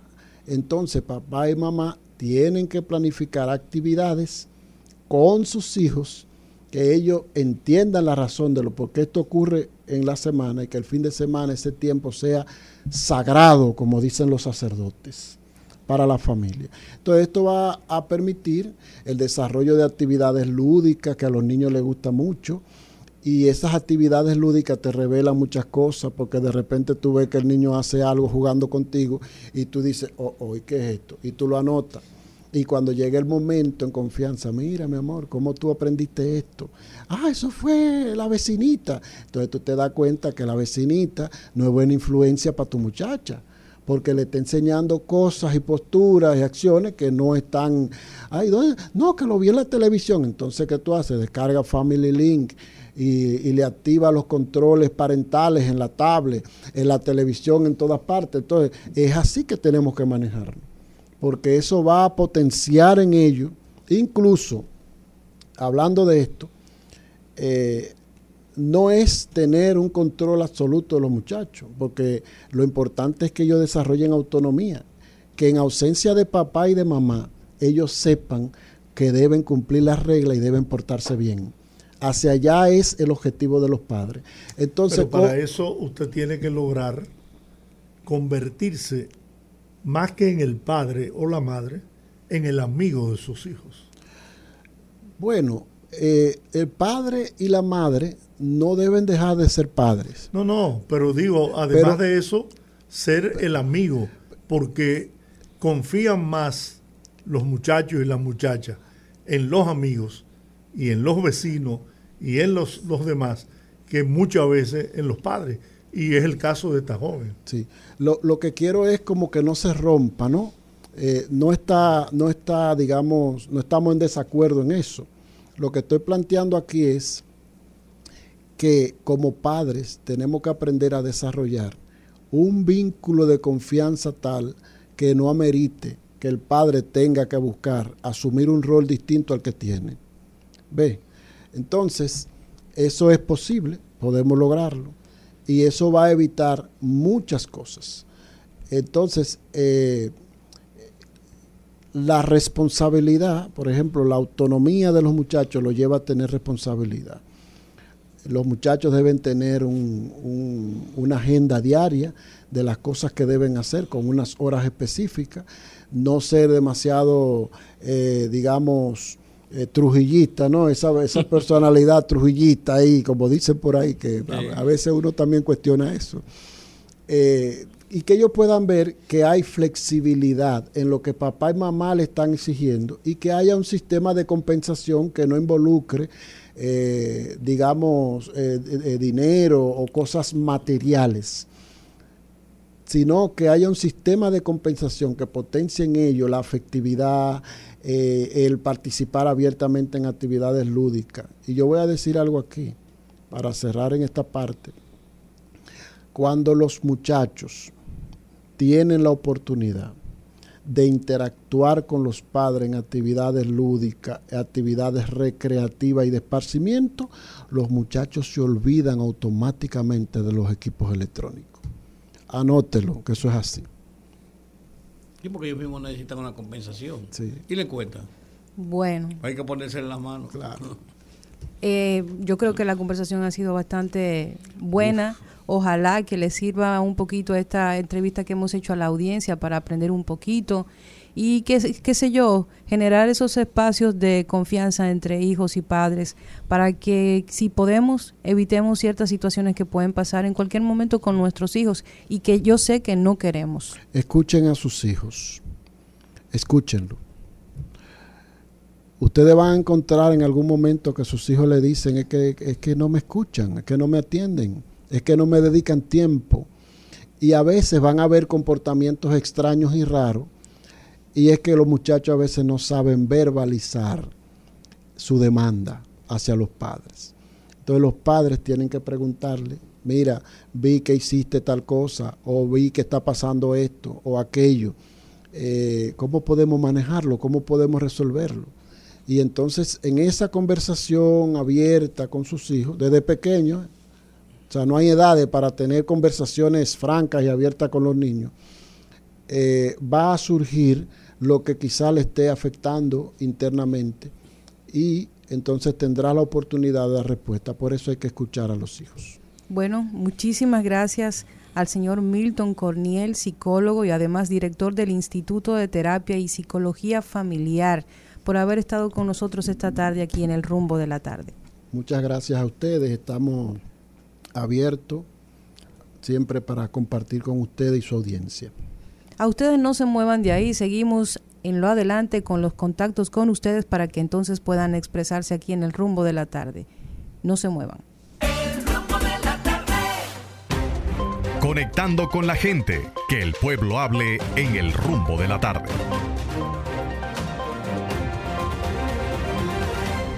Pues Abrimos los teléfonos pues para que el pueblo hable.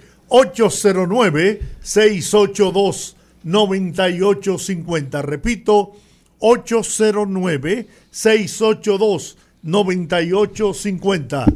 Las internacionales sin cargos en el 1-833-380-0062.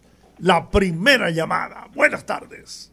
Señor Rodríguez, muchas felicidades por su programa. Gracias, muchas gracias. Fran, Torres de aquí, desde Santo Domingo Norte. Adelante, Fran. Eh, había conversado la semana pasada que usted estuvo medio fuera del programa sí. con su amiga, su selecta amiga ahí, la jefa del lugar. Exacto. Y me había oh. dicho que usted estaba fuera del... y era para preguntarle sobre el asunto de la señora de Cotuí. Sí, la, óigame, la hemos estado llamando y ha sido, yo no sé si es que el teléfono, pero yo la hemos llamado varias veces a la señora de Cotuí y no he podido hablar con ella. Usted el número lo anotó correctamente, señor. Discúlpeme que yo le haga ese. No, no, no, no, está bien. Ah, ¿Usted lo tiene ahí de nuevo? No, no, no, pues, eh, Olga lo tiene. Sí, yo lo tengo. No tiene que dármelo, yo voy a insistir de nuevo. Pero la llamé en dos o tres ocasiones y al no poder hacer contacto le confieso que no insistí más. No, porque yo en un segundo, mire, se lo estoy dando de nuevo. vamos a ver, démelo. Bueno, pues démelo. 8829. Sí. 855-2199. Y ese mismo es. Ese mismo es. Ese mismo Aquí lo tengo. Ah, bueno. Bueno. Ya será cosa, Dios sabrá. No, no, no. Yo voy a insistir, yo le confieso que lo hice un día y al no tener, pensé, bueno, a lo mejor o tomé mal el número. No, no, no. Entonces, yo voy a insistir. la Virgen Dios me la acompañe. Amén. Muchas amén. Gracias. gracias. Vamos a ver usted, buenas tardes. Se fue, pero este está aquí, dígame ahora. Sí, señor, buenas tardes, doctor Giorgi, ¿cómo está usted? El doctor se fue. Yo soy, ah. sí, yo solamente soy Giorgi. Ah, es Giorgi. Eh, un saludo especial para todos ustedes, usted especialmente, y también a, a este muchacho también y a la señorita también. Olga Gracias. Sí, yo... Y el muchacho a que usted se refiere ya no es muchacho. ¿eh? Es, el señor Rudy González. Sí, el señor Rudy González. Un saludo especial para él también. Oiga, eh, yo llamé para que recordarle a la gente de la casa, al, que oye y con el que usted habló, que no nos mandan el agua el domingo, que la pusieron eh, miércoles y domingo. mañana tienen que mandar el agua sí, al almirante, almirante Solares.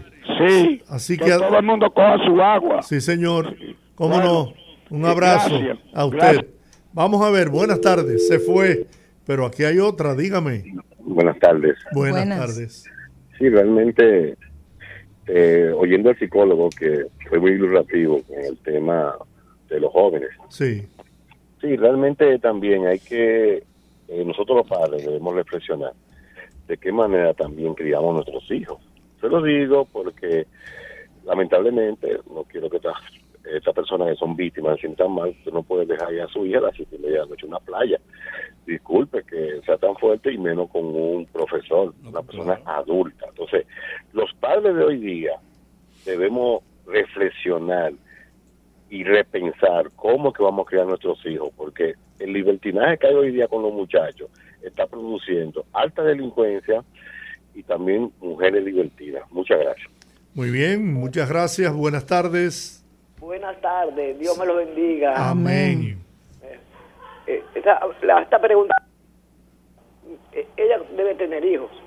Como a mí lo que me ha extrañado del caso es que esta señora como madre no se ocupó de darle vuelta a esa niña en tan larga la noche. No permitirle que no cerrara la puerta de la habitación con seguro y darle vuelta hasta las seis y media de la mañana. Esa niña se murió desde que cerró la puerta. Muy bien. Bueno. muchas gracias. Una pena. Buenas tardes. sí, buenas tardes. ¿Cómo están ustedes? Muy bien, muy bien. Adelante. Bien. Me alegra desde Cristo Rey. Suéltelo. Óigame, yo le una sugerencia, ve. Este asunto de de los policías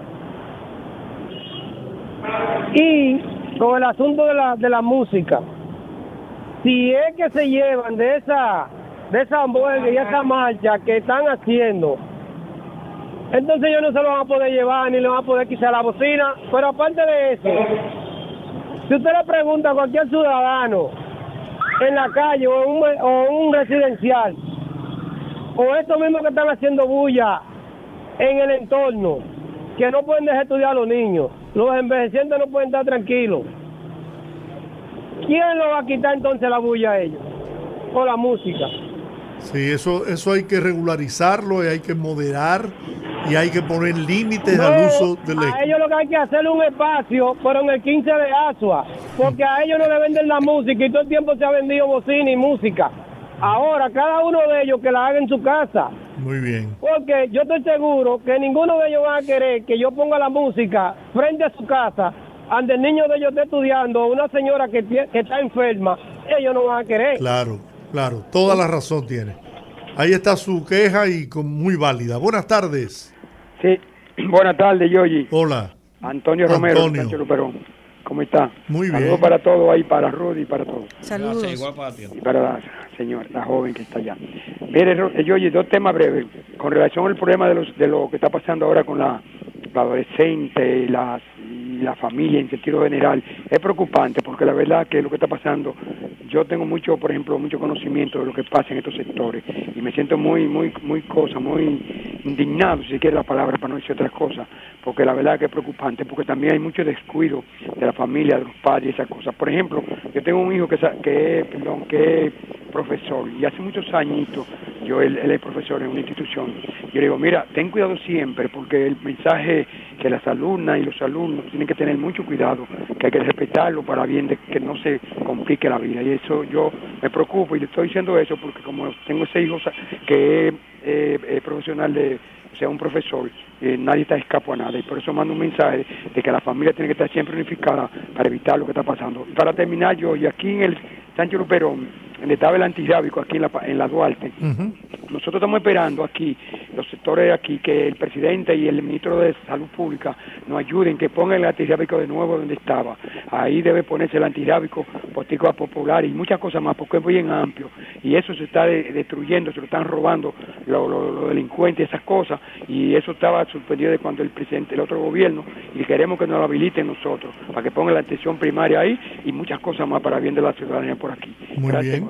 Gracias, Antonio. Vamos a ver esta llamada. Buenas. Buenas tardes, don Jorge, Teófilo. Teófilo, ¿cómo está usted? Qué gusto estamos bien porque estamos vivos. Gracias igualmente. Así es. Para decirle que usted sabe que el señor Odalí Cortiña García, Ángel Odalí Cortiña García, me dijo a mí que no me iban a desvincular del seguro y cuando yo voy hoy a la farmacia teniendo dinero en el seguro, dice, no, a usted no le han depositado. Lo primero que hizo, yo no sé cómo es que ese señor, si es que no tiene piedad o no tiene compasión de Dios, porque usted sabe el ser humano que no tiene con qué comprar zapatilla que ese señor le vinculó de ahí.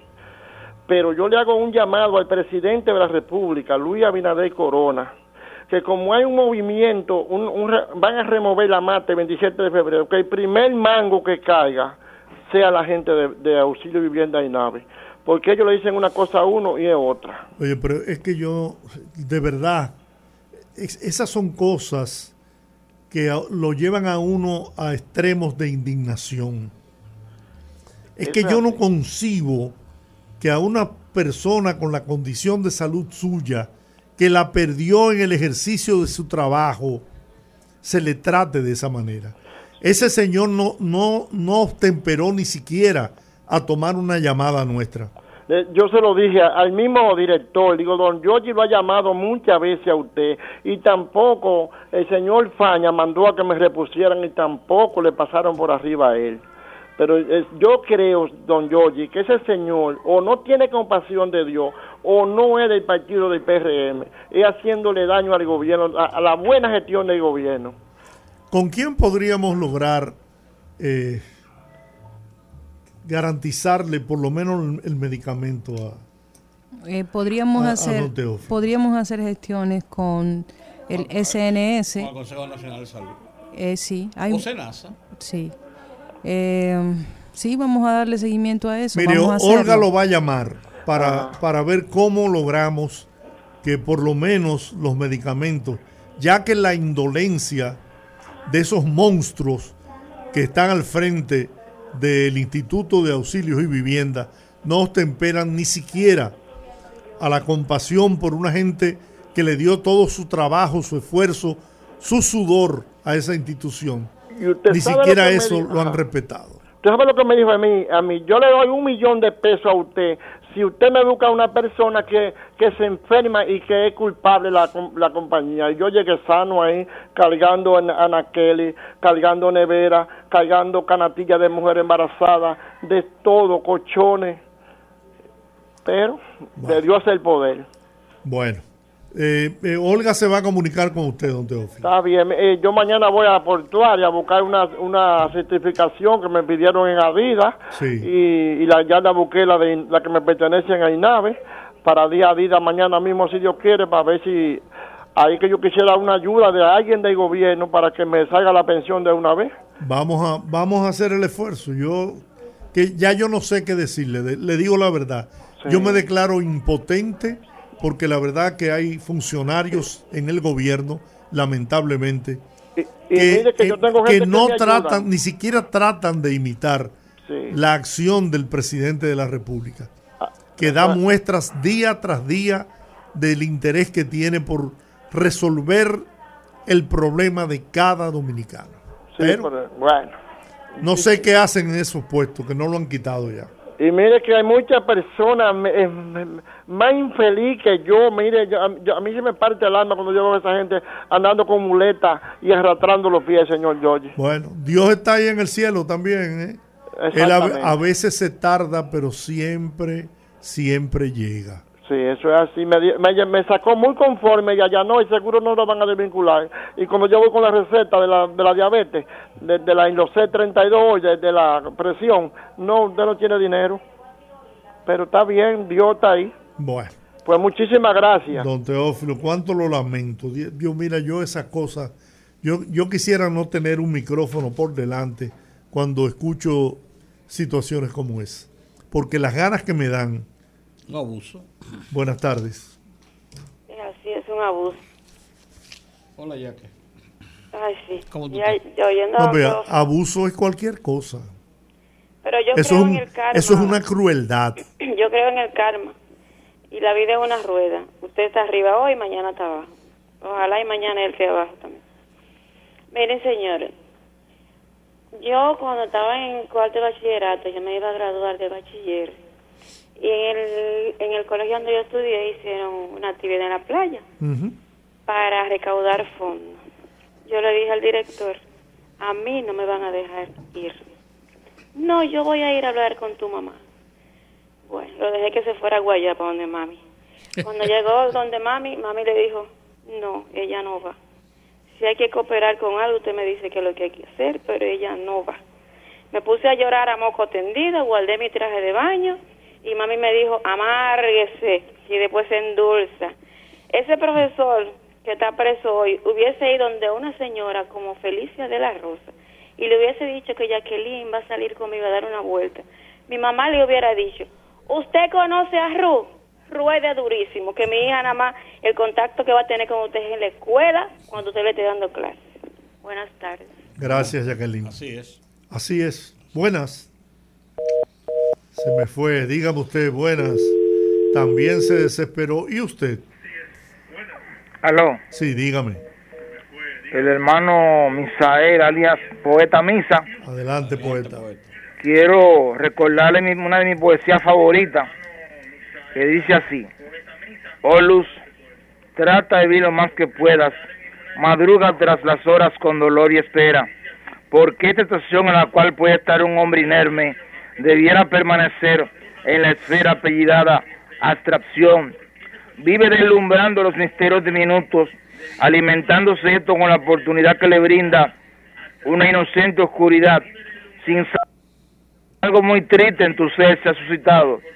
Oh luz, trata de vivir lo más que puedas. Amén, en nombre de Cristo. Amén. Buenas tardes. Buenas. Buenas tardes, Lady Saint Ay, Rafael. ¿Cómo estás? Pero tú oíste la pela que te dieron hace unos días. Yo no respondo, tú sabes que yo no le respondo a los oyentes, ellos tienen el derecho de, decir lo que quieran. Yo pensé, que tú estabas en Ucrania con Biden. Y. ¿No te invitó? Ahora te, ahora te atiendo. Y le digo a los oyentes que me sigan en Twitter, arroba Rafael de la Cruz, que tengo Twitter el primero que tú estás político, ¿eh? Desde que comenzó el Twitter. Miren, Rafael de la Cruz, la D, eh, eh, eh, sin la E en la D, así como de León, Rafael de la Cruz, sin la E en la D, Rafael de la Cruz. Síganme ahí y ahí desahóguense que yo tengo para devolverle a todito. Yo no tengo problema. Miren, Olga, es muy difícil decir la palabra privatización. ¿Por qué? Porque ustedes saben que la educación es algo demasiado importante para dejarlo en la mano del Estado. El Estado no puede con la educación, en todos lados es un fracaso. En todas partes donde el Estado tiene la educación en la mano, que son la mayoría de los países. Pero en Estados Unidos es el Estado que tiene la educación. Eso es un fracaso. Chequea la prueba PISA para que tú veas los estudiantes de aquí como que están. Aquí te pasan sin saber nada. Yo. eso, eso depende, depende de donde tú vives.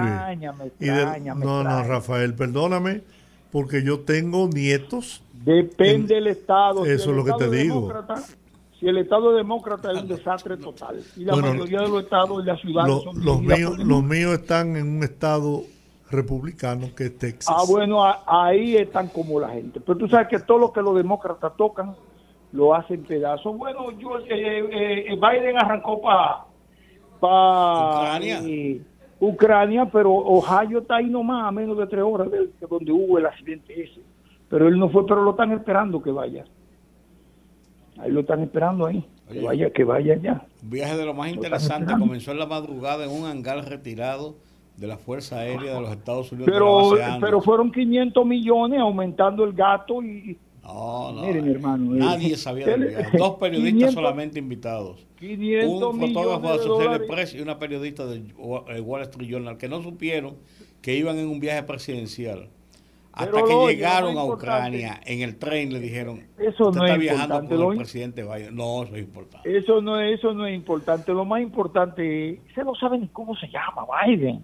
¿Cómo no? Óyeme, Biden es una momia que no sea un viejo cacalitroso.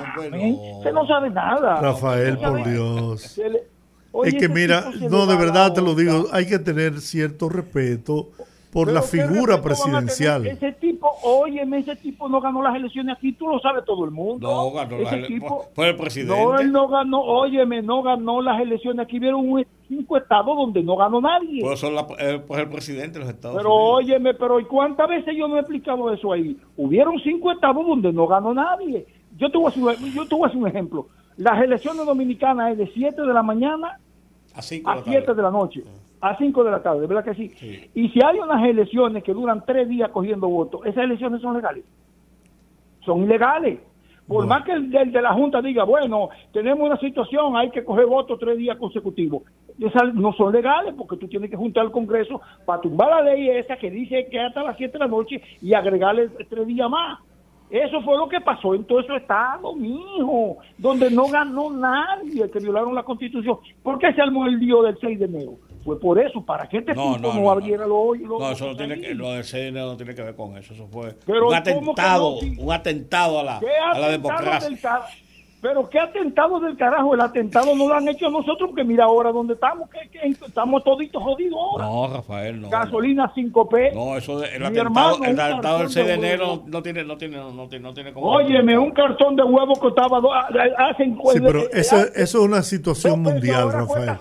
Oye, el nivel de desempleo ha descendido considerablemente en los Estados Unidos en Estados eso Unidos. Todo es, eso es falso. Ah, es falso.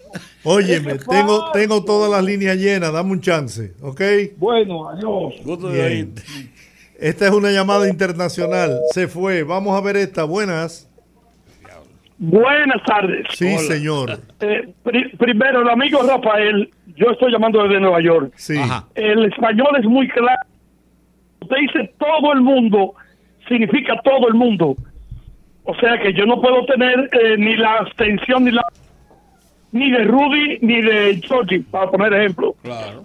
Todo el mundo, todo el mundo. Yo no estoy de acuerdo con él. Claro Biden le ganó.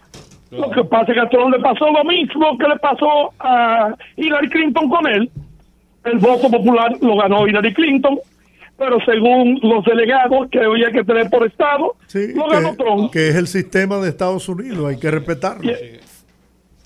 Y, ahora ese, ese elemento desquiciado al que él sigue, mi hermanito menor también seguía, que no crea que ahí no vuelven. Primero que pague todo lo que no debe de tasa de impuesto aquí al Estado de Nueva York y toda la trampa que ha hecho, que se prepare, que lo, lo están jalando poco a poco. Ahora, el motivo de mi llamada, mis amigos. Vamos arriba. Eh, bien breve la primera parte. Están las personas teorizando, personas no, lo que son de que los niños no se deben castigar. Es solamente hablar. Sin embargo, a nosotros, no es que nos castigaron, pero a nosotros nos enseñaron la correa y nos enseñaron la chancleta. Sí, señor. ¿Y cómo, y, y cómo salimos? Y todo de nuestra generación por igual. Sin embargo, mire ahora lo que va. El principal ahora motivo de la llamada, amigos, traten de conseguirse un abogado, por favor, para que ilustre por qué los, los encartados, en el caso Coral, le están huyendo a la presencia de los abogados constituidos en parte civil por el Estado, que no lo quieren que participe, están recurriendo a todas las instancias ¿Cuál es el cuco que hay? Que ya con el antipulpo lo pudieron, porque los pulpos lo, los estaron, ya se lo tragaron. A ver cuál es que hay, porque nosotros no somos abogados, debemos saber cuál es el miedo que ellos en vez de estar objetando acusación o a los fiscales, no, están objetando a los, a los abogados que puso el Estado constituido en parte civil. Muchas gracias. Bien. Vamos a ver, buenas. Esta es internacional. Sí, buenas. Mira, si hay dos personas que se parecen, conflictivos, son Rafael y Guido Gómez Mazara. Son, son idénticos los dos. Feliz noche. Bueno. Buenas tardes. Buenas, tardes, Brito de las Américas. Sí. Brito. La última llamada, Brito. ¿Cómo están? Eh, le estoy llamando porque realmente buscando un desahogo que ando por aquí con EDS. Dígalo. Óigame, yo pago mi luz al pie de la letra, porque si me vence hoy y no la pago mañana, al otro día tempranito me la cortan. Óigame, y hace un par de días se me dañó la, energía eléctrica por una mala, mala conexión que hicieron ellos y duré cinco días, a los seis, a los seis días, sino que por no pasar el fin de semana oscura, tuve que llamar yo una grúa que me dieron un teléfono y vinieron aquí y me cobraron 1.500 pesos para conectarla. Pues hoy, ayer, se dañó otra vez y la reporté, todavía estas son las horas en que no han venido. Ahora mismo estoy llamando otra grúa que me va a salir también por 1.500 pesos más. Eso, no puede ser. Sin embargo, mañana mañana tengo que pagar una factura que cuesta de casi 4 mil pesos. Usted no sabe la impotencia que uno siente con esta gente, Mire, si me da el número de su NIC, usted y el número de la reclamación que usted hizo, yo puedo gestionar para que le resuelvan eso definitivamente. Ahora mismo, Fran, dame el número de, de NIC, por favor. Estoy anotando, Brito. Sí, el número de NIC. El NIC y el y tiene el número de reclamación. 3519 258. Ese es el NIC. ¿A nombre de, ¿A nombre? de Virginio Brito Fría. Okay. Bien, ¿tiene número de reclamación? Oye, dame el número de reclamación, Francisca, por favor. Sí. Espera un momentito, 36798. 36798. Yo no le prometo nada, pero sí voy a hacer todo el esfuerzo para que le resuelvan definitivamente esa situación. Mire, distinguido, usted no sabe lo que uno pasa con eso. Y si yo, no por ejemplo, yo mañana tengo que pagar, pero si me atraso o cualquier cosa, el otro día me atrasé porque llegué un poco tarde del trabajo y no me dio tiempo a ir a pagar. Al otro día viene lo tempranito, entonces 350 de derecho a, recarga, derecho, a, derecho a, reconexión. Saludos, Brito, a toda la familia por allá. Hasta luego, gracias. Tenemos que despedirnos. Nos pasamos con dos minutos. Buenas tardes, amigos. Dios le bendiga. Rumba 98.5, una emisora RCC Media.